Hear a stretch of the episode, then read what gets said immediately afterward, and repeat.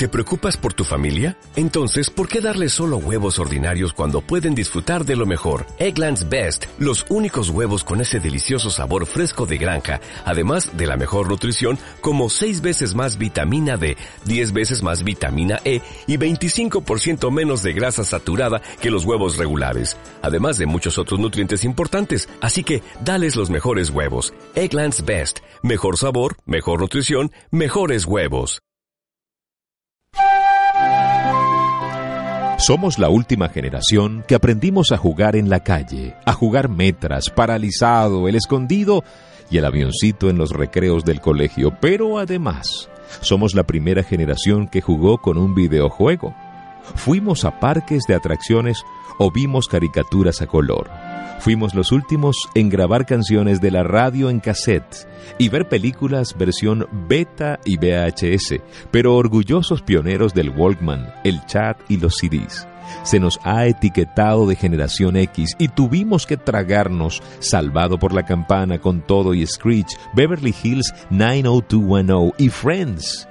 Te gustaron en su momento, pero trata de verlos ahora. Lloramos con Carrusel, Cirilo y María Joaquina, y nos moríamos si no llegábamos a ver el Club de los Tigritos, Nubeluz o Supercrópolis o Baywatch. Aprendimos a utilizar las computadoras antes que nuestros padres y abuelos, y sobre todo antes que todos estos niños cerebritos de hoy, y nunca vimos a los que no sabían usar las computadoras como una especie de retardado, como suele suceder hoy. Jugamos con el Tetris, el Mario Bros, vimos los anuncios de los primeros celulares que parecían ladrillos y creímos que Internet sería un mundo libre. Somos la generación de Shusha, G.A. Joe, los Thundercats, los Transformers, Marsinger Z, He-Man y las Tortugas Ninja, del Correcaminos, Arcoiris, Rainbow Bright, Fresita, de los Pitufos, la Pantera Rosa, los Picapiedras, Marco, Heidi, el Pájaro Loco y Candy Candy.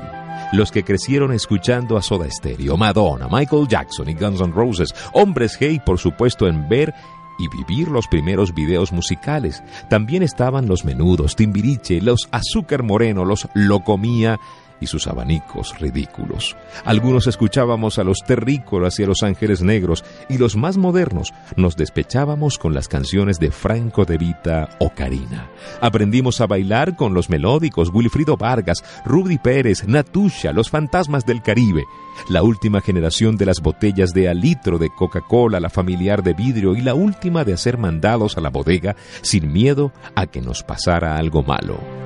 Este correo está dedicado a las personas que nacieron entre los 60 y el 89. La verdad es que no sé cómo hemos sobrevivido a nuestra infancia. Mirando atrás, es difícil creer que estemos vivos. Viajábamos en autos sin cinturones de seguridad trasero, sin sillitas especiales y sin airbag.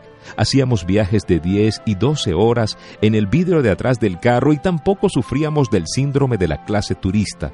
No tuvimos puertas con protecciones, armarios o frascos de medicinas con tapas a pruebas de niños. Andábamos en bicicleta o patines sin casco ni protector con rodilla y codo. Los columpios, sube y baja, eran de metal con las esquinas en puntas oxidadas.